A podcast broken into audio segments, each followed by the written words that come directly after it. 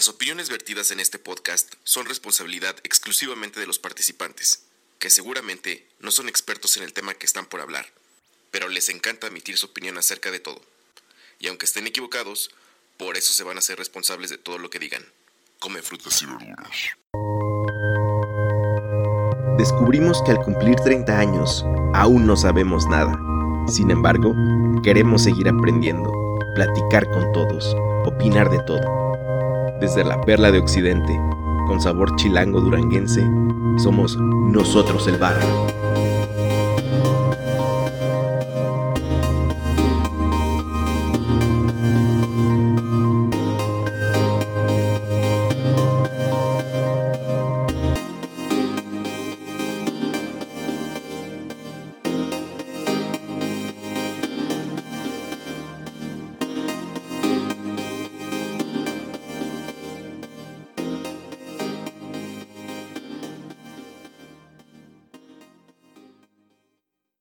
Del barrio, mi nombre es Fede y los saludo en este episodio especial de 14 de febrero, un 14 de febrero del 2020, en cualquier tiempo y espacio que estén escuchando este episodio. Eh, quisimos grabar un episodio de una historia de amor eh, no convencional, estoy muy seguro de eso. Y vamos a escuchar la historia eh, muy particular de una invitada que tengo el día de hoy. Y para fines de este episodio, eh, la llamaré Daphne. La conoceremos como Daphne. Y ella está lista para empezarnos a contar esta muy particular historia. Eh, desde cómo comenzó, cómo fue. Y yo solamente tendré intervenciones por si tengo alguna duda. Pero la intención es que lo disfruten con todos los ruidos este, que esto merece. Eh, grabando y todo eso en vivo eh, desde Zapopan y Tlaquepaque, en Jalisco, México. Adelante, Daphne. Hola. Bueno, les voy a contar una historia que me dejó una gran enseñanza todo empezó aproximadamente un agosto del 2014. Yo tenía un trabajo en el que no era muy feliz, tenía poquito de ser egresada de, la carrera y mi, mi ruta de trabajo casa casa trabajo era pasaba por Plaza del Sol.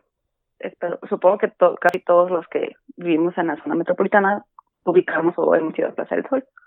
Para los que no sean de Guadalajara, es un punto referente en la ciudad. Sí, y estaba en un, en un semáforo, eh, me tocó un semáforo en rojo, iba en, mi coche que tenía en aquel entonces, y en ese semáforo es muy común que encuentres gente que te limpia el vidrio, que te vende dulces, rosas o lo que sea. esa vez, eh, por primera vez, encontré a este personaje que su nombre es Pedro pidiendo dinero y, y no, le di dinero, me tocó el verde y ya seguí. Siguiente día lo vuelvo a ver, entonces me llamó la atención y no recuerdo si le di dinero o no esa ocasión. El punto fue que ya yo ya lo había ubicado y yo pasaba por ahí todos los días, de lunes a viernes, en cierto horario, él estaba ahí también.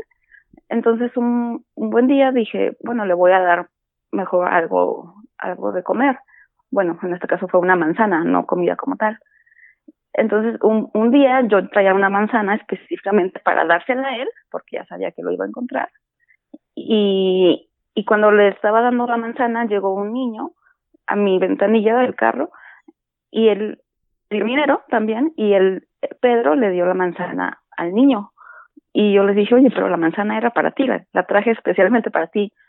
Y me dijo, textual casi, cuando das algo de corazón, eh, no, es, como, es mejor dar algo de corazón. Entonces, eso se me quedó muy grabado. Después fueron días de, de en el mismo semáforo, empezamos a platicar, fue cuando supe que era, su nombre es Pedro, que, que viene de El Salvador, que como muchos y tantos y tantos eh, personas del, de, de Sudamérica o de Centroamérica, viajan en la Bestia, que es el tren, tren de carga que pasa por Chiapas y no sé hasta qué parte del norte de México sube. Ellos salen de allá para el objetivo, el objetivo de todo, según yo, es como poder cruzar a Estados Unidos para poder allá trabajar y empezar una vida de cero, ¿no? Pero pues en todo ese trayecto pasan por muchos estados y ciudades de México. A él le tocó bajarse aquí en Guadalajara, le gustó y se quedó aquí en Guadalajara. Entonces, eso me lo dijo mientras en los semáforos, en los, en los días en los que teníamos a ese par de minutos, segundos para poder platicar algo, ¿no? O sea, él ya te, él también. ya me ubicaba. ¿Ya te ubicaba desde antes de lo de la manzana? No, no, no. Todo fue, la primera interacción fue lo de la manzana y yo creo que fue también cuando él me ubicó. Ok, ok. ¿Y sabes o tienes una idea de cuánto llevaba en Guadalajara cuando tú lo conociste? ¿Cuánto tiempo ya, ya andaría por ahí rondando las Yo creo que sí, un par de meses. Ok, ok. ¿Y qué fue lo que te llamó la atención de él? O sea, en sí, su aspecto, porque se me hace muy raro que alguien haya, le haya captado la atención una persona que le limpia el vidrio. Y no lo digo porque, por otra cosa más que porque normalmente estamos como desconectados cuando vamos en el coche y estamos parados en un semáforo. Yo realmente no tengo el recuerdo de nadie, ¿sabes? Por más que pase siempre por el mismo lugar, jamás me acuerdo. Sí. No, sabes, ahorita que lo mencionas, digo, ya fue hace años, creo que también tuvo que ver, en ese momento yo, el trabajo que tenía, digo, no era, no era muy feliz, tenía problemas existenciales, digo, hasta la fecha, pero, pero era como más recién egresada, el trabajo en el que la verdad no estaba nada a gusto, que muchos, muchos temas personales, ¿no? Y ya es como otro rollo, pero creo que un día yo, yo iba yo, yo estaba llorando, o sea, no hacía llanto, simplemente el semáforo y pensando mil cosas, bla, bla, entonces me hicieron las lágrimas. ¿no? También creo que por eso se acercó él a, a, preguntarme que, por qué lloraba, qué tenía. No recuerdo exactamente si fue antes o después de la manzana, pero también pasó eso, estoy segura que pasó eso. Entonces, por eso inició la interacción. Y, y así quedó. Un día después, me gustaba mucho platicar con él porque e, es de esas ocasiones, digo, no fue una sola vez en las que yo salía como toda frustrada y, y el tráfico y pensando muchas cosas. Entonces él me preguntó qué, qué tenía, qué, me pasaba, le dije, me pasa esto, y él me dijo, si yo tuviera lo que tú tienes, tocando el carro con sus manos, me dijo, yo ya lo hubiera vendido para empezar mi negocio o algo que yo quisiera, pero pues yo no puedo hacer nada.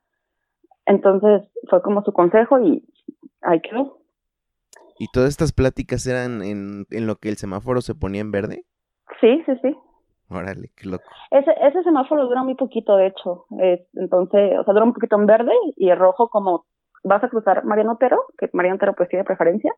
Esto fue en el semáforo que está en la calle de un costado, donde está cuando Plaza del Sol. Son eh, las vías principales donde converge esta plaza que les hemos comentado, que está en un punto referente de la ciudad en Guadalajara. Ajá, entonces sí nos daba tiempo de platicar.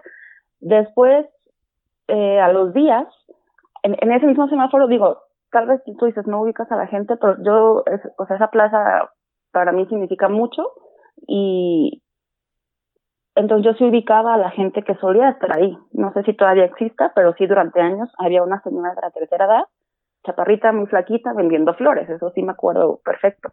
Entonces, eh, después de platicar, después de la manzana, después de varios días de, de toparnos y cruzar palabras, un, un día él, él me vio, o sea, iba caminando pidiendo dinero entre los carros, como solía hacerlo, y alcanzó a ubicarme de lejos, entonces fue con la señora, eh, este señor que vende flores, y compró tres flores, y me las fue y me las llevó a mi carro.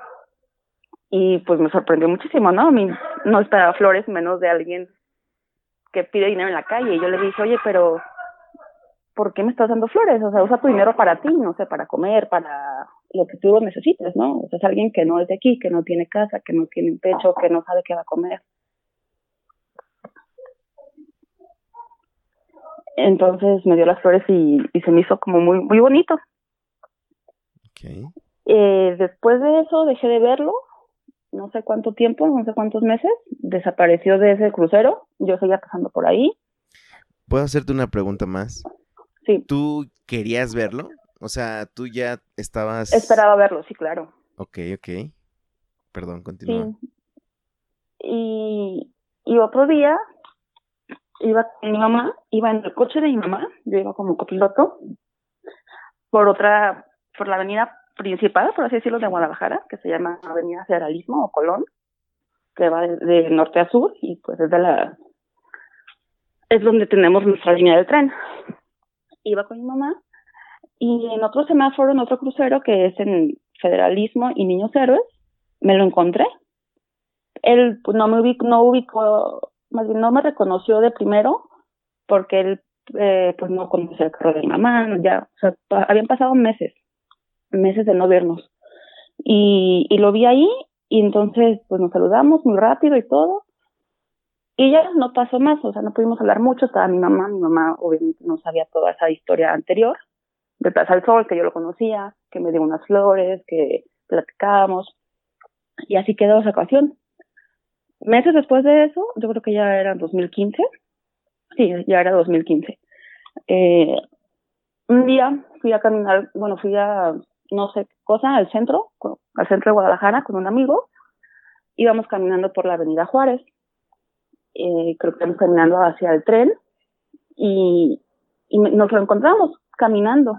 En ese, en ese entonces él ya se dedicaba, a, aprendió a hacer como figuritas con palma, con hojas de palma, algo así.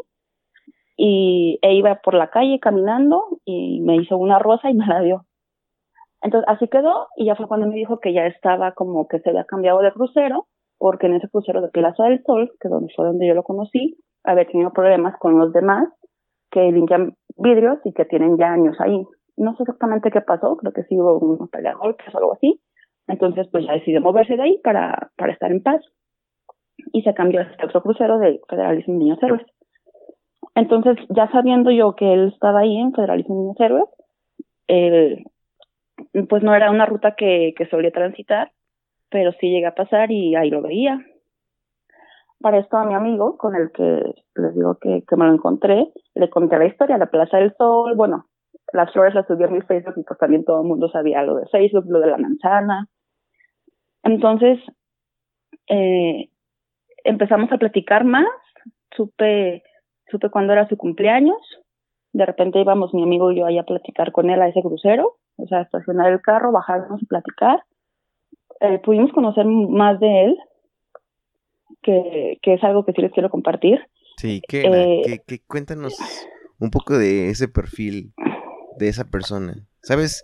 ¿Pudiste saber cuántos años tenía él? Sí, en ese entonces, en el 2015 cumplió 28, me parece, 28 años, en noviembre. No recuerdo el día exacto, veintitantos, pero cumplió 28. Nos contó que, obviamente, o sea, él- no obviamente, ¿verdad? No quiero ser prejuiciosa, estaba tatuado, tenía var- varios tatuajes en los brazos, no me acuerdo en qué otras partes del cuerpo, pero nos empezó a contar que salió de San Salvador, la capital de El Salvador, de una familia disfuncional, donde su papá golpeaba a su mamá, eh, creo que me parece que él era el hermano mayor, y, y pues esa familia disfuncional lo llevó a estar en la calle.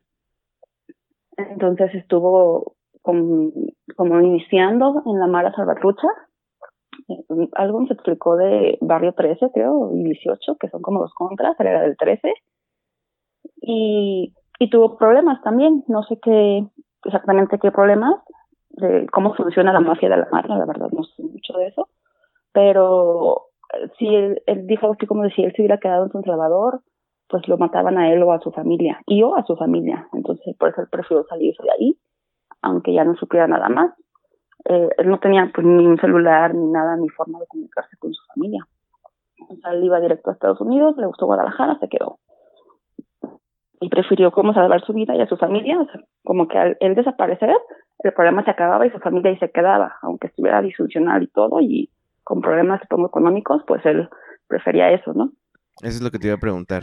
Que si, a pesar de que fuera una familia disfuncional, ¿sabes si su familia tenía como, o era de escasos recursos, o era como, pues normal, una familia promedio?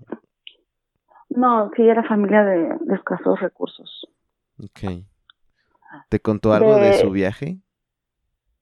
Eh, sí, me contó de en, que en Chiapas está muy, estaba o sigue estando, eh, que está muy cañón porque ahí es donde hay varios grupos de narco que reclutan a las personas, literal. O sea que sí es muy, no sé si de suerte o no, que, que la gente sabe, la gente de ahí, los chapanecos saben que por ahí pasa la bestia, saben la historia de por qué vienen, de dónde vienen. Entonces, que sí es una, una zona muy en la que todos están vulnerables. Las mujeres, a que las recluten para prostitución o que las violen, y los hombres pues los agarran y es como, pues ya, ya eres para mí, ya vas a trabajar para mí en el narco, ¿no? Entonces, si, si te niegas, pues te matan. No sé si eso, supongo que eso es, no sé, de suerte o de, no sé, la verdad. Supongo que pues, hay como días, eh, vamos a decirlo así, no de reclutamiento, más bien de secuestro, diríamos, es la palabra adecuada. Sí, de hecho sí. Pero pues él la libró, por así decirlo, y llegó hasta acá. Este, seguimos platicando ahí y un buen día él, me dijo que, nos dijo a mi amigo y a mí que día era su cumpleaños. Entonces ese día fui y compré cupcakes y fuimos y se los, bueno, mi amigo y yo fuimos a llevárselos, nos le cantamos las mañanitas y y me acuerdo que se le salieron las lágrimas, ¿no? Y pues fue como un momento muy conmovedor. Este, después de eso, en mi carro fuimos a comprar una caguama para cada quien y arriba del carro, como por zona Medrano, zona por allá de la calzada, no, cerca por el Cusey, no recuerdo muy bien. ¿Qué sería que como la zona norte de la ciudad? Mm, sí, pero noreste. Ok. Solamente es para retratarles, gente del barrio, dónde, dónde se situaban estas, esta historia. Nos nos paramos en, en, una calle que estaba pues oscura y ahí arriba del coche empezamos a leer nuestras teguamas festejando su cumpleaños y, y nos dijo, Pedro nos dijo que, que era el mejor cumpleaños de toda su vida, o sea que nunca había tenido como una celebración o un festejo, por así decirlo. Este y ya se convirtió en, un vamos a ver a Pedro, vamos a platicar con Pedro, eh, ¿Cuánto tiempo le ah. dedicabas a eso? ¿Cada cuánto sucedía eso? Ay, no sé, tal vez una vez por semana. Para esto también cabe mencionar que me, me, dio muchas lecciones de vida, simplemente eso de la manzana, que, que se la cedió a un niño, ¿no? También me contó que, que la gente, que, que él ha tenido oportunidad, había tenido oportunidad de comer en un restaurante bien, o sea, que gente eh, como queriendo hacer su buena obra del día, lo llevaba a un restaurante bien, pero pues que, que esa vez no le importaba, o sea, era una persona muy humilde, yo creo que lo que, lo que vives te va, te va formando, te va haciendo, entonces era una persona muy sencilla, muy humilde, era muy, muy noble y muy agradecida. Entonces, para mí fue como una enseñanza de yo me estoy ahogando en un vaso de agua, eh, a pesar de que tengo todo lo necesario y básico a mi alrededor, y la verdad hay gente en la calle que la pasa muy mal, ¿no? Y que tiene otra historia, que tiene otra verdad y que tiene muchas cosas por enseñarle a los demás. ¿Crees que esa vulnerabilidad de él em, te hizo olvidarte un poco de su, de tu vulnerabilidad? Sí. ¿Y crees que eso fue algo que fue factor para lo que pasó después? Sí, sí, totalmente. Después de eso, digo, no, o sea, ya, ya era como alguien que me importaba. Este, no sé cómo salió, no sé, no sé cómo se me ocurrió, porque obviamente fue mi idea, pero a mí me encanta la playa, me encanta, me encanta la playa. Y la primera vez que hice un viaje sola fue a Melaque, que igual también estaba en otra situación personal yo creo que yo me complico más de lo que es, pero el punto fue que dije, me quiero ir sola a la playa. Y no me importa nada y me fui a Melaque. ¿Melaque es una playa en Jalisco? en el sur de Jalisco. Perfecto. Es de la, no sé si pertenece o no a Costa Alegre, como para San Patricio, Cihuatlán, ya más pegada a Colima. Ok. Son playas bastante eh, hermosas y digamos eh, que no pasan por el reflector tipo Puerto Vallarta y cosas por el estilo. exactamente. Pero son, está muy bonito. A mí Melaque me encantó, entonces le dije, vamos a Melaque. Eh, yo pues, lo, lo invité literal a Melaque y, y me dijo que sí. Oye, ¿tú ya sabías dónde él vivía? O sea, ¿sabías qué pasaba con él en la noche? O sea... En la noche, si, si sacaba el dinero suficiente, eh, rentaba un cuarto por la zona Medrano, que, que pues sí, pues no sé si pertenece al centro. Ok. Pero rentaba, así, no recuerdo el precio de, de la noche, no sé si 300 pesos, no lo sé. Pero si, si le daba, o sea, si alcanzaba el dinero que, que la gente le daba por día, te iba a rentar ahí. Si no, pues en la calle. Dormía en la calle. ¿Y jamás dudaste de él en cuanto a tu seguridad? No, sabes que no, porque, o sea, no. La verdad es que siempre he tenido, mi, mi instinto no me ha fallado, he tenido muy, muy buena suerte, no sé si llamarlo así. Afortunadamente, a mí nunca me ha pasado nada aquí en Guadalajara. Y la gente con la que me he relacionado que no conozco, que sí he tenido así como mis locuras, no, nunca me ha pasado nada, nunca, nunca. Entonces esta vez no fue la excepción, digo, no, nunca me inspiró desconfianza ni nada. Yo creo que al contrario, por, por lo mismo que tú me mencionaste que yo me sentía vulnerable, sabía, o sea, sentía como, yo sabía que no iba a hacer nada y que al contrario, si yo estaba con él, él hasta en cierto momento de peligro para mí me hubiera defendido o protegido. Okay. Porque, es, o sea, es de, esos, de esas personas que han vivido tanto y todo que no se la piensa, ¿sabes? Que, o sea, que, vea, que reaccionan, que pues traen eso ya. Sí, sí, ese chip de supervivencia. Exactamente, sí, sí, sí. Ok, esos paréntesis siempre son importantes para mí, gente del barrio, para contar una historia. Pero regresemos a la parte donde tú lo invitaste a Melaque, a la playa en el sur de Jalisco. Sí, pues este nos fuimos en, a la central nueva. Eh, no encontramos boleto como que saliera muy próximo, pero pues compramos el, el que el que había, que me parece que fue de madrugada, del sábado. Y, y justamente ahí, eh, ese mismo día, mientras nosotros esperábamos que nuestro camión, mi amigo este que, que lo conocía, me había ido a León con su novia a hacer compras, entonces pues ahí estuvimos platicando un rato, lo pudo conocer y pues no sé, pues to, todo el mundo se nos quedaba viendo, ¿no? Él con su aspecto indigente, con desafiado personalmente y pues con su mochila y su cobija, así como solemos ver a la gente que viene de, de allá. Y es lo único que traen, lo único que cargan. Y, y nos fuimos a Malaca.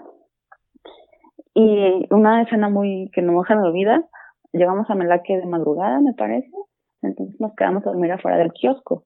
Kioscos son como unos oxos, es como un oxo, pero el kiosco viene de Colima mm. y se extendió por toda la costa, o sea, todo, hasta, me parece que hasta en Sayulita, que ya es Nayarit, toda la costa, encuentras los oxos en, la, en estas playitas, toda la costera. Y... Para los que no sepan qué son oxos tampoco, ah, son perdón. unas pequeñas, pues, ¿qué se puede decir? Unos pequeños supermercados eh, no, no supermercados, unos mini super. Mini abarrotera, bueno. Que tienen de todo, absolutamente de todo, y se encuentran en cada esquina de México. Pero justamente en esa zona de la costa se llaman kioscos. kioscos. Uh -huh.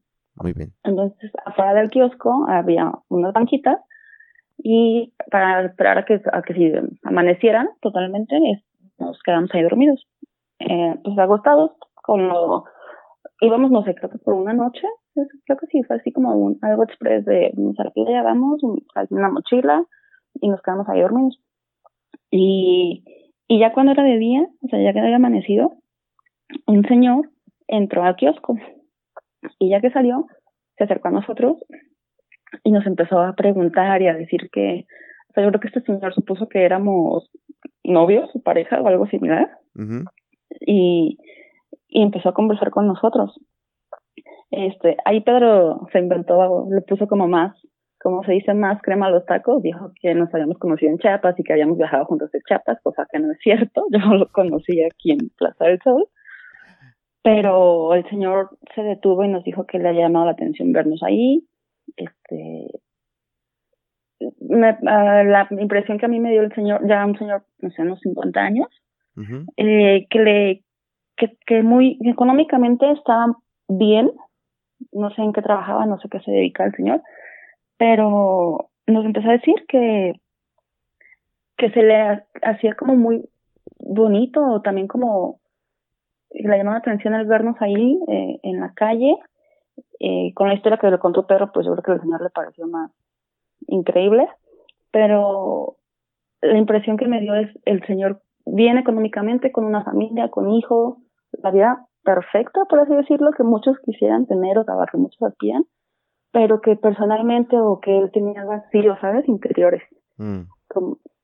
entonces, eh, eh, nos, no recuerdo exactamente qué nos contó, esa impresión me dio nos dijo que, que nos invitaba, que queríamos de la tienda del kiosco, le decíamos que nada, eh, total que sí terminó comprándonos pues algo de comer, de, digo, papas, refrescos, cosas así, y además nos dio 200 pesos. Porque, digo, esto sí era real, no llegamos así de la nada, no, no habíamos reservado nada para dormir, no sabíamos ni en dónde ni qué íbamos a comer, no sabíamos nada, ¿no? Solo queríamos estar en la playa. Y... ¿Puedo hacerte otra pregunta? Sí. En el camino de Guadalajara a la playa, jamás te cuestionaste qué estoy haciendo.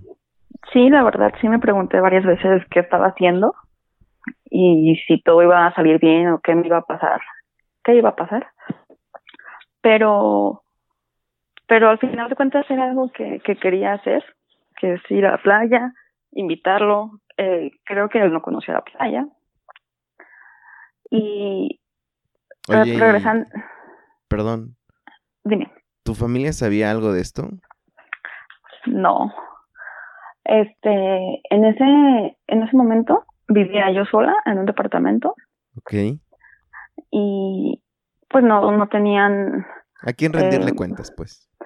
Sí, o sea, yo no le rendía cuentas a nadie y ellos no era como que supieran todo dónde estoy, qué estoy haciendo. La verdad es que sí, o sea, me estaba un poquito alejada, a pesar de que vivía cerca relativamente de con mis papás pero yo estaba así como en mi rollo, ¿sabes? Okay. Entonces no sabían. En, en un momento sí supieron, que ahorita, ahorita cuento esa parte, pero no supieron que, que lo vi, que fuimos, que festejé, que platicamos, que me fui a la playa, que lo invité, no, no supieron nada de eso. Hasta la fecha no lo saben. No sé si algún día escuchen esto, tal vez un día se los ponga. Este, y regresando un poquito, eh, algo que él no quería que yo supiera es que él eh, solía fumar marihuana. Y, y es algo con lo que yo no tengo problema. Yo nunca he tenido prejuicios con la gente que, que fuma marihuana o que consume otras drogas. Y él se lo dijo en secreto en una de estas ocasiones que mi amigo y yo fuimos allá a crucero de niños héroes y federalismo. Él se lo dijo en secreto a mi amigo. Y ya dijo así de, ella no, no le, no le importa eso, o sea, no, no es como que ya te vaya a dejar de hablar o, o vayan a cambiar las cosas, ¿no? Entonces, aquella ocasión que festejamos su cumpleaños y que andábamos los tres en, en el coche que tenía en ese entonces, eh, me dijo que sí lo llevaba a comprar marihuana. Él ya tenía un lugar súper bien ubicado por, por Medrano, cerca de donde está la Arena Coliseo, donde se hacen las luchas, la lucha libre en Guadalajara. Todas las, todas las cosas que nos está contando Dafne, neta, se desarrollan en el verdadero barrio tapatío. Exactamente, a eso iba. Esa, esa es una zona muy, pues, muy pesada. Es, este, es una muy vieja. Eh, muy tradicional. bastante.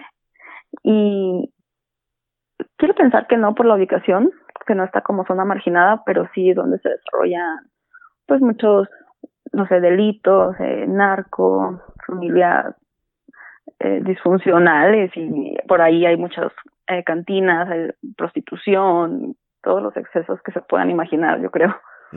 Tal cual, como creo que todos los, los centros de las ciudades en, en, el país, donde todo se congrega, donde todo se desata. Sí, sí, sí, y la verdad es que sí me dio miedo, porque te digo, ya ubicaba, supongo que siempre llegó caminando ahí, no sé cómo dio a ese lugar, no sé si era marihuana buena y por eso le gustaba, o barata, o ambas, no sé. Eh, y e, en ese momento, sabes que sí me dio miedo porque yo no, yo no conocía, o sea, es un mundo, yo nunca he ido a comprar marihuana, nunca me había metido en esas calles, como callejones, son callejones. Y, y ves a la, ves a la gente como cuidando el barrio, eh, en, cada, en cada esquina un mono ahí parado, no sé si para dar pitazos si llega la policía o si llega al barrio contrario. Sí, sí, sí. Entonces en ese momento sí me dio miedo. Yo creo que me dio mucho más miedo ahí, más bien, ahí sí me dio miedo que, que pensar en irme a la playa con él. Eh, sí, tenía, tenía más sentido, ¿no? Sí, sí, sí. Y, y él se bajó y era así como una, como si fuera una vinotería de noche sobre una ventanita. Y pues ya compró su, su hierba. De regalo. sí, su cumpleaños. Su hierba cumpleañera. Para esto, como si pasaron varias horas, eh, de que nosotros llegamos a la central de autobuses a que el camión saliera, este, me parece que fuimos a comer algo por ahí y nos, este, estuvimos como en un camellón, o sea, no, no, no en la central exactamente, sino unas cuadras alrededor, en un camellón acostados esperando a que se diera la hora. Y me acuerdo que ahí él eh, se puso a, forjar un gallo y a mí eso me daba miedo porque yo le yo decía, esto es ilegal aquí en México, en Guadalajara, y si pasa una policía y nos ve aquí, pues, pues va a valer madre. Nos va a levantar. Y, y, sí, y me decía así, no pasa nada, no pasa nada, y yo, ok. Eh, aparte yo soy, siempre, no sé por qué, nunca he tenido ninguna altercado con la policía, pero soy, muy paranoica, o sea, todo, todo me da miedo, a, a, pesar de que yo nunca haya hecho nada ilegal, si yo veo una policía muy cerca de mí o que me está viendo algo, me, me intimida, me da miedo, no sé. Sí, claro. Porque además así es la policía en México, ¿no? O sea. Sí, sí, sí, no, y aparte tú sabes que aquí en México puedes ser inocente, pero pues sí, sí. el abuso de autoridad. El presunto culpable. Sí, sales perdiendo, entonces a mí me, me daba miedo y, y él me decía, no pasa nada y pues no me quedó de otra, ¿verdad? Más que confiar en él porque pues no es como que iba a dejar de, de consumir marihuana en la vía pública, pero pues no, afortunadamente no pasó nada. Fuimos a Melaque, pasó esta historia del, del señor este que nos encontró fuera del kiosco. Creo que ese día comimos, supongo que era un sábado, no recuerdo exactamente, de sábado a domingo. No, nos fuimos, yo creo que sábado en la madrugada, ajá, llegamos allá sábado y dormimos el sábado a domingo en Melaque y regresamos domingo. Y creo que comimos vikingos de, o hot dogs pues, del, del kiosco, porque allí no hay Oxxo. Los vikingos son hot dogs, eh, muy simples, pues te los venden ahí dentro de la tienda, pan caliente, una salchicha y mayonesa, jitomate y catsup de sobrecito, ¿sabes? Lo que, lo que le quieras poner. Sí, es comida eh, guerrera, ¿no? O sea, sí. cuando hay poco presupuesto, sí, sí aliviana. Y, y estuvimos en la playa, la verdad tengo escenas así muy padres de, de verlo a él cómo disfrutaba la playa. Digo, a mí es algo que, que me encanta, la playa, y, y verlo a él cómo se aventaba al mar, a las olas, estar sin hacer nada, sin plan, sin preocupaciones, nada, ¿sabes? Eso sí, eso sí me gustó mucho. No, no sé si él ya conocía la playa. ¿Tú tienes ese dato? Creo que no, pero no estoy segura al fin, la verdad. Órale. Y pues no teníamos reservación en ningún lado. Ah, me parece que ahí en que no hay hoteles así como tal. Eh, son como bungalows o villas o cuartitos así. Yo me quedé en un bungalow la ocasión que fui sola, pero ahora no. No me, no me, no nos quedamos en ningún lado. Y, y, y dormimos en la arena eh, pegado a, a un restaurante, o sea, está como la bajada a la, las calles que salen pues a la playa, eh, tienen pues su bajadita para llegar ya a la, a la playa como tal, a la arena, y en, en varias zonas de esas hay restaurantes o puestos así de comida, de mariscos. Entonces en una de esas nos quedamos ahí, pues recargados en, en, la, en la barda de, de la finca del restaurante, en la arena, con las cobijas extendidas y otras para, yo creo que nos tapamos, no hacía frío. y ahí dormimos. ¿Tú ya estabas enamorada, se puede decir?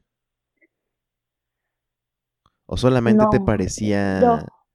¿Te parecía emocionante? Sí, sabes que yo creo que en ese momento sí creía que podía pasar algo como una, como si fuera una película. Sí, sí, sí, romántico. Sí, sí, sí, en la que Daphne salva a Pedro. No, no salva como tal, sino que lo lo integra en la sociedad. exacto, exacto, sí. Y en la que viven felices, digo, tal vez también, yo creo que lo que me llamó la atención, digo, aparte de yo mi vulnerabilidad, él como su, su historia, el aprender, eh, se, nos quedó mucho eh, a mi amigo y a mí que aprendimos eso juntos y siempre veíamos imágenes de eso así en Facebook, de no juzgues, neta no sabes lo que la gente está pasando, o sea, cada quien tiene una historia y cada quien tiene una, pues una verdad, eso, fue lo que, eso es lo que aprendí, que cada quien tiene un mundo y cada cabeza es un mundo diferente, o sea, y no sabes de dónde viene ni cuáles son sus sus miedos o sus sufrimientos o sus virtudes. ¿Sí? No, yo, es que yo creo que las virtudes es muy fácil que las conozcas, ¿no? Por ejemplo, yo a Pedro... No, pero por ejemplo, Pedro yo en poquitos días sabía que era bondadoso, ¿no? Porque pudo dar una manzana. Sabía que era atento porque, o, caballeroso, o romántico, lo que sea, porque me dio unas flores. Pero ¿quién de las personas que le daban dinero en, los semáforos iban a saber de dónde venía, eh, su familia, los problemas que se viven en, en San Salvador? eso nadie lo sabe.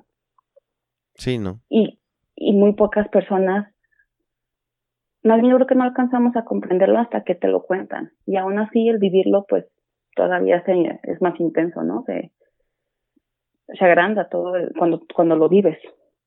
Entonces, yo creo que ahorita, años después, puedo decirte que no, es que no estaba enamorada, que no me enamoré, pero en ese momento tal vez sí me, me, me llenó como espacios que yo tenía y como que me dio lo que necesitaba en cuanto a seguridad y atenciones y, y aprenderle a alguien, ¿no?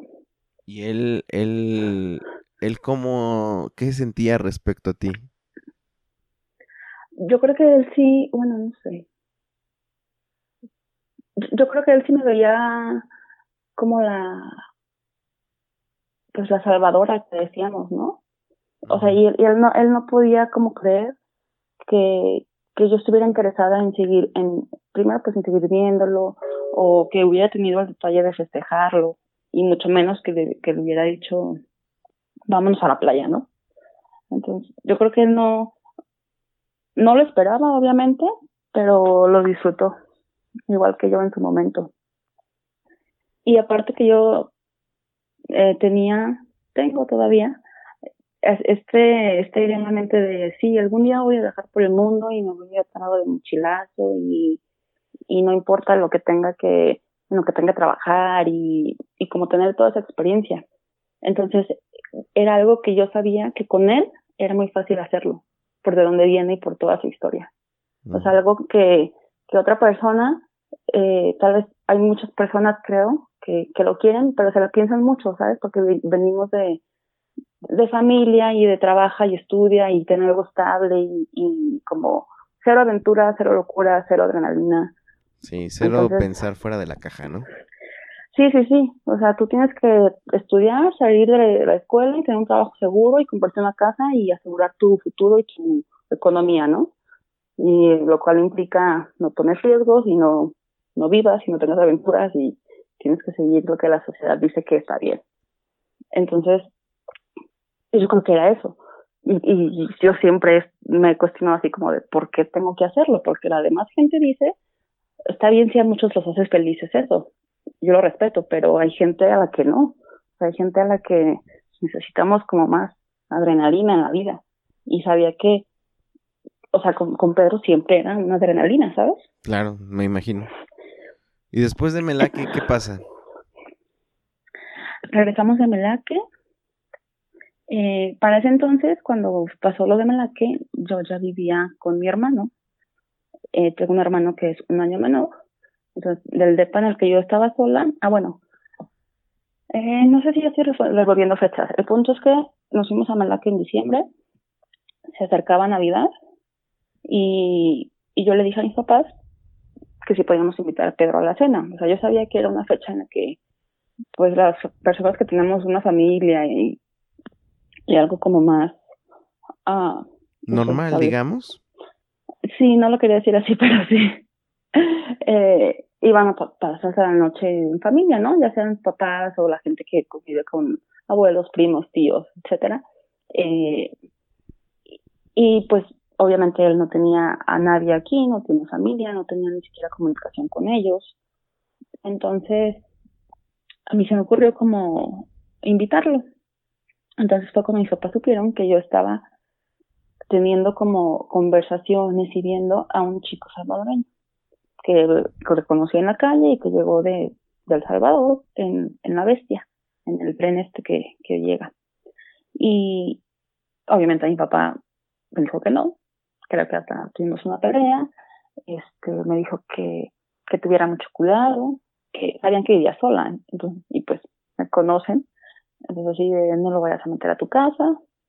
Cuando vivía sola nunca, ni siquiera él sabía dónde viví yo, dónde vivía. Y mi papá, ten cuidado, eh, están muy maleados, los de la Mara, te puede pasar algo, bla, bla, bla, ¿no? Etc, etc. Todo lo que un papá le diría a su hija. Y, y siempre he tenido esas discusiones con mi papá como de la forma de ver las cosas. Y es lo que te, lo que te he dicho mi, mi sexto sentido no me ha fallado hasta el momento y espero que nunca me falle. Entonces no, yo no me sentí en peligro, ¿no? Y pues no, obviamente no me, me decían de si quieres pues, pues llévale comida y ya, pero ¿cómo lo vas a llevar a la casa? Y con la familia y todo. Yo decía así de, pues no es mi novio, no es como que, ay, le traje a mi novio del Salvador que encontré en la calle. Solo quería que él tuviera, que no resintiera pues esta, esa fecha, que él pasara como con más personas, eh, comiendo, eh, comida decentes, no, no lo que te regalan a veces en la calle, ¿sabes? Y pues no, obviamente no, no accedieron. Eh, creo que así yo pasé por ahí, lo vi y ya. Y después de eso, para las fechas en las que ya estaba en Melaque, habíamos ido a Melaque, yo ya me había mudado a otro departamento, todavía aún más cerca de con mis papás, o sea, unos cuadras, y en ese departamento ya iba mi hermano conmigo, mi hermano menor. Entonces cuando regresamos de Melaque, eh, yo creo que yo sí estaba, en ese momento sí pensaba como en, voy a tener una relación sentimental con él, ¿no? Después de todo lo que hemos pasado, etcétera, etcétera. ¿Y no te, no te molestaba la idea? No, no, no me molestaba. Sí, sí tenía esa, yo, yo le decía así de, o sea, obviamente sé que no tienes papeles, no puedes tener un trabajo legal aquí, pero hay más opciones. O sea, y, por ejemplo, él sí llegó a decirme de, de que sí lo había pensado, que una opción era como hacer jardinería, pero para eso obviamente necesitaba primero cierto capital, que tal vez para mí no era la gran cosa, pero para él sí, para poder comprar el material, ¿no? Simplemente unas tijeras o herramienta De, de, jardinería para poder empezar a, generar. Y sí fue como una opción. Y cuando regresamos de Melaque, eh, sí se, eh, lo invité a mi casa. Mi hermano sacó de onda. nunca nos... Esa parte me gustó ir con mi hermano porque era, o sea, éramos libres, pues nunca nos metimos uno con el otro. Obviamente él sí se preocupó un poco porque aparte de cuidarme a mí, pues estaba también bajo el mismo techo que él, ¿no? Y para él era un desconocido completamente. Claro. Pero se preocupó, me dio su opinión y hasta ahí, pues no era como que me iba a prohibir. Y, y lo invité a mi casa y intenté lavar su ropa, eh, no sé, los dos cambios de ropa que tenía, pero la verdad es que sí fue muy difícil, no, o sea, no quedaron bien porque pues era ropa que no se había lavado no sé cuántos meses, días, ¿no? De estar pues en la calle, de a veces dormir en la calle literal. Entonces... ¿Su olor no te pues, molestaba? Sí, sí un poco, pero sabía que era algo que pues no era algo que lo definía a él y que podía cambiar, ¿sabes? Pero pues sí, eso sí era algo, algo incómodo. Yo creo que esas son las cositas que sí me sacaban de onda, pero al final de cuentas no me importaban tanto. Órale. ¿Y después? Y, no sé. Ah, ahí viene como el desenlace de la historia. No recuerdo exactamente. El desenlace no fue muy bueno. Ah, para esto eh, durmió, pues dormimos juntos. Eh, nunca se consumó nada, por así decirlo, que es algo de lo que no me arrepiento, más bien creo que si hubiera pasado, si hubiéramos tenido relaciones, creo que se me hubiera arrepentido. Tiene mucho riesgo, ¿no? Sí, sí, bastante. Pero bueno, no pasó. Entonces, eh, me acuerdo esa vez que durmió en mi cuarto, al día siguiente pues yo me, tuve que levantar temprano para irme a trabajar, él se quedó ahí y regreso y, y estaba, estaba mi cuarto sucio, lleno de, o sea, olía a marihuana, no me molestó eso, no, no me molesta en absoluto el olor a marihuana, pero sucio, o sea, basura de marihuana, en cenizas, XY. Y eso, eso sí fue algo que me movió mucho, que yo dije, pues espera, ¿no? Eres un invitado, te abrí las puertas de mi casa, de mi cuarto, de verdad no puedes al menos no ensuciarlo o limpiar o recoger. Entonces, yo sí me, me, ponía a pensar muchas cosas. Eh, y ese día él me decía que él ya se quería ir a trabajar. Él le llamaba a trabajar, a, a estar, ir y estar en Plaza del Sol pidiendo dinero, ¿sabes? O sea, era su trabajo. Que al final de cuentas, pues después de pensarlo dije, bueno. Sí lo era, Es cierto.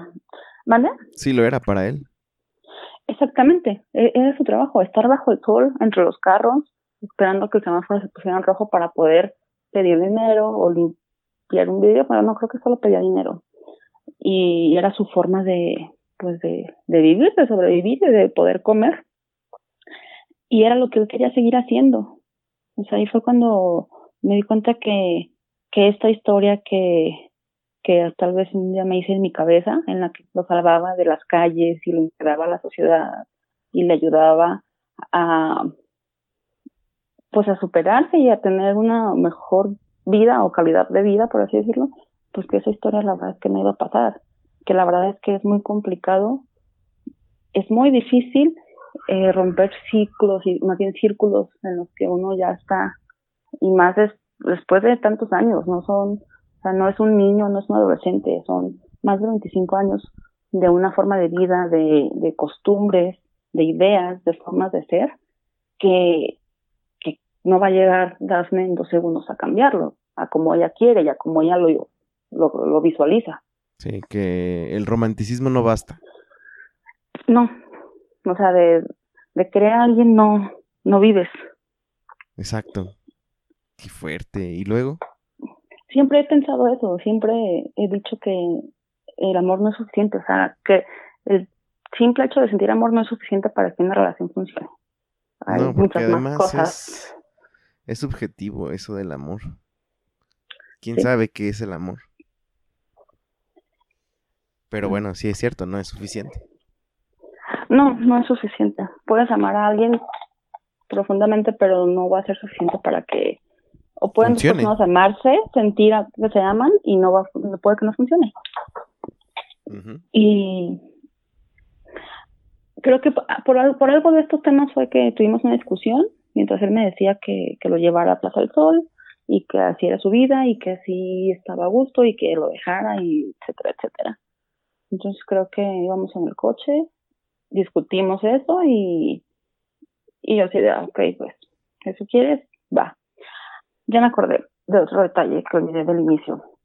Para esto, de, de cuando dejé de verlo en Plaza del Sol y que lo volví a ver después eh, con mi mamá y después con mi amigo en el centro, él me dijo que le diera mi número, que pues él no tenía un celular para llamarme, pero que le iba a buscar la forma de marcarme de un teléfono público, entonces que él se iba a comunicar conmigo. Entonces desde ese momento, él ya tenía mi número anotado en un papelito que yo le di Y, y, pasó eso, discutimos, lo dejé en su área de trabajo, Plaza del Sol, en ese momento, y así quedó. Y después él me buscó, me, me llegaron mensajes. En, por ahí por Plaza del Sol está, o estaba, la verdad desconozco, una cafetería. Entonces, pues al estar ahí el tanto tiempo, tantos días, en ese crucero, también empezó a hablar con esta chica que tra con una chica que trabajaba en la, cafetería. Yo me imagino que esta chava también en algún momento fue a, darle comida o dinero o algo, entonces empezaban a platicar. Y le pidió de favor que me escribiera, que me mandara mensajes. Entonces, me llegaron mensajes diciéndome que era de parte de Pedro y de la madre y que diciéndome como que como que lo había pensado bien y, y, que, que quería como intentarlo y pues salir adelante y la fregada me mandó ah para esto yo me, me frustré mucho al inicio cuando me empecé a dar cuenta que en realidad estar ahí parado pidiendo dinero pues entre los carros, le, le dejaba más dinero por día de lo que yo en ese momento ganaba. Yo era casi una recién egresada, mi trabajo no era bueno, además que no me gustaba, y era de las cosas que a mí me dejó pensando, que dije, o sea, ¿cuántas personas... Para que estudie además. sí, además con un trabajo estable, con un horario, eh, rindiéndole cuentas a un jefe que, pues que no es buena persona en mi punto de vista, que me estoy estresando, que estoy frente a una computadora, ¿sabes? Cuando, digo, no, no le quito el mérito a la gente que está en la calle, porque puede parecer, o sea, no se cansan tal vez mentalmente, ni tal vez físicamente tampoco, pero no es fácil. Creo que no es fácil estar parado entre los carros. Y aparte estás muy expuesto, corres muchos más riesgos, ¿no? Totalmente. Pero, pero yo decía, no manches, gana más esa persona que está ahí parada pidiendo dinero sin, sin un esfuerzo más allá tal vez o sin sin estudiar y así como tan fácil que se ve. Entonces, yo cuando me di cuenta de eso sí, sí me sacó de onda. El punto fue que cuando me, me empezó a mandar mensajes de, por medio del celular de esta chica empleada del café,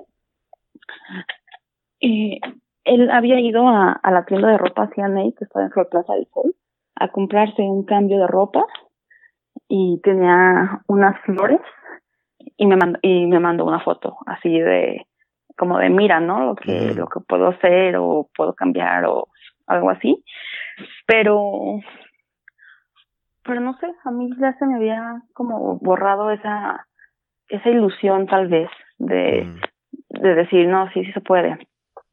Así quedó, a los días me llegan más mensajes de, de que por favor fuera, para esto creo que después de Melaque yo me quedé con un dinero de él, como que se lo guardé, no sé, 200 pesos, una cosa así, no recuerdo. O creo que era el dinero que nos dio el señor. Mm. Pero que yo dije, bueno, tal vez él lo necesita más que yo, ¿no? Y entonces me mandaba mensajes diciéndome que, que, que no le había ido bien, que necesitaba dinero, que no tenía dinero ni para comer ese día y así.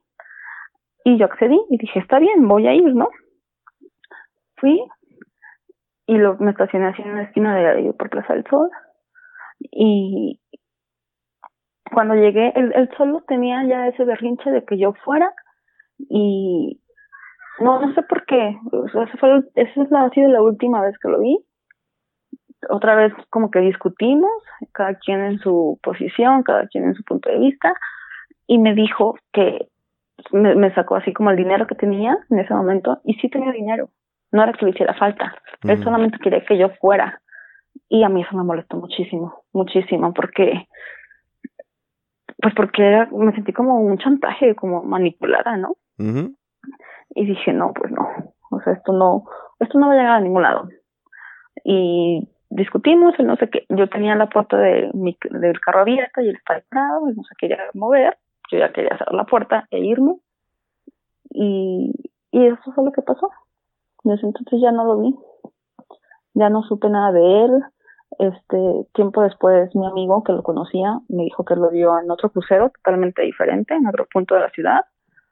Eh, él por ahí pasaba para su trabajo, entonces llegó a verlo, pero pues no, no cruzaron palabras, o no, no se encontraron. Y fue lo único que supo, lo último. ¿Crees que siga por estas calles? ¿Por estos barrios? Yo creo que no, porque yo eh, he pensado muchas veces que si todavía estuvieran por aquí ya me lo hubiera encontrado en alguna otra ocasión, ¿no? Porque eran como puntos claves, pues muy transitados en los que él solía estar, que es donde supongo que les va mejor a las personas que piden dinero. Y pues no, o sea, ya son varios años en los que no sé. No creo que siga aquí, pero también me pregunto si, si se regresó hacia el sur de México o al norte, o tal vez también podría hasta ya no estar viviendo, o sea, ya estar muerto, no sé. ¿Tu sexto sentido qué te dice? Muchas veces he pensado que ya, que ya no, ya no está en esta, ya tierra. Damn.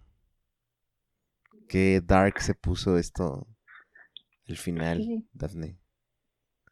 Pero quiero preguntarte algo muy importante. Dime. ¿Cómo le pondrías a esta historia de 14 de febrero? Porque así se va a llamar el episodio. Estoy segura que quiero utilizar la palabra ilusión o algún derivado de esa palabra, pero no sé cómo. Mm. Ilusión en Plaza del Sonat.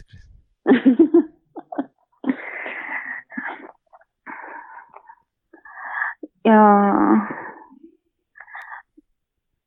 ilusiones desvanecidas por la real, no sé, como que, déjate hizo mi idea, la, hay algo con, contra lo que no podemos luchar, que es la realidad de las cosas. O sea, una cosa es lo que creemos que es, otra es cómo nos imaginamos, cómo nos lo pinta la gente, la sociedad, las noticias. Pero la realidad nunca se va a decir al 100, ¿sí me explico? Sí. O sea, nunca lo vas a, hasta que no tienes historias tan de cerca es cuando puedes caer en darte cuenta de, de la realidad. Entonces es algo como que la, la realidad de este, de Pedro, de su situación, de su historia de vida, de todo, es lo que al final de cuentas creo que hizo que exactamente. Impidió la historia de amor sí de, de amor o de no sé, de superación, de, de, cambiarla, pues, la historia. Y, creo que es muy complicado y, creo que no es la forma. O sea, no, no puedes andar por la vida enamorándote o creyendo que te enamoras de las demás que están en otra situación de desventaja para sacarlos de la situación.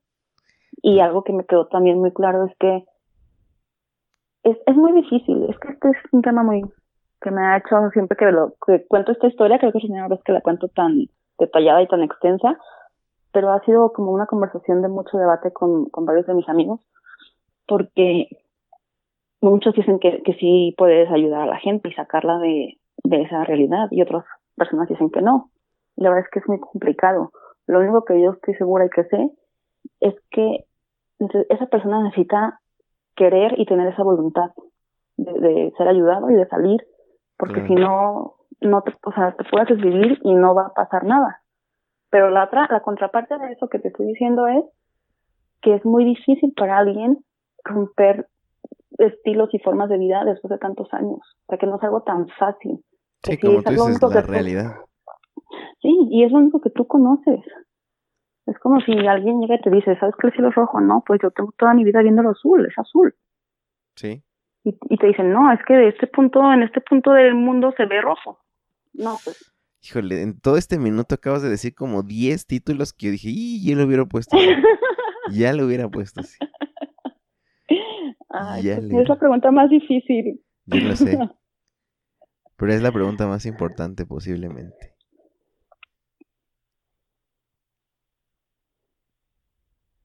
Este, y no se puede quedar uno de los títulos que ya dije. No, es que siempre tiene que ser de ti el invitado. Este.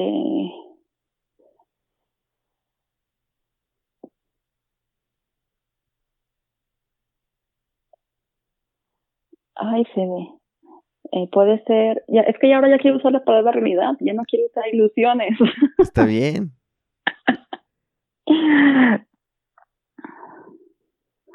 Ya sé. Puede ser, ¿cuántas realidades crees que hay? Buen, buen título, ¿eh? Buen título. ¿Se queda así? Sí, ¿cuántas realidades crees que hay? Y creo que hay una por cada cabeza que habita este planeta. Qué buen, qué buen título. Entonces vamos a quedar con cuántas realidades crees que hay. Pues yo nada más quiero agradecer a Dafne por abrir su corazón y su historia en este episodio. Muchos agradecimientos. Posiblemente la invitemos más adelante si ella quiere. para que tenga otra participación en nosotros el barrio. Muchas gracias, Dafne. Gracias a ti. Siempre había querido estar en tu podcast. no es cierto. Hasta hoy. no es cierto. Pero ayer que escuchaba el último que hiciste de, Pablo, siempre iba en el coche escuchándolo, te iba diciendo y, y pensando así de, mm, ¿qué puedo aportar yo al podcast de Nosotros el Barrio? Y después salió toda esta historia y pues feliz, feliz de contarla. De... de que se concrete. Sí, y que la gente lo escuche, que... Díganos, por favor, qué opinan. Díganos sus historias y si nos llegan a través de arroba nosotros el barrio, en Instagram o en Twitter, donde quieran escribirnos, yo se lo voy a pasar a Dafne para ver qué, ¿Qué piensan ustedes? ¿Qué opinan sobre la gente que pide dinero en la calle? Sobre la, los... Es que aquí se derivan muchos temas. y algo muy importante de tu que... historia? Ah, sí, sí, sí, además, pero espera, algo muy importante que se me olvidó mencionar fue que mi percepción cambió completamente, ¿sabes? Mi percepción es como dicen, por uno pierden todos. Entonces ahora, cuando yo veo gente en la calle pidiendo dinero, que muchos sí son centroamericanos o sudamericanos, que muchos otros son mexicanos haciéndose pasar por extranjeros y ahora ya no me toca el corazón, ¿sabes? Ya no pienso en pobrecito, déjale doy cinco pesos para que pueda comer. Sé que si yo no le doy, de todos nos va a comer y que no siempre es para comida el dinero. Entonces, esa fue la realidad a la que yo, a la conclusión que yo llegué. Pues, bien a la realidad a la que entraste. Sí, sí, sí. A la puerta de la realidad que te abrió Pedro. Exactamente. Gente del barrio, fue un placer traer para ustedes esta historia. Gracias a Daphne. Gracias, Fede. Hay unos vidrios. Bye. Bye. Muchas gracias por escuchar y descargar este podcast.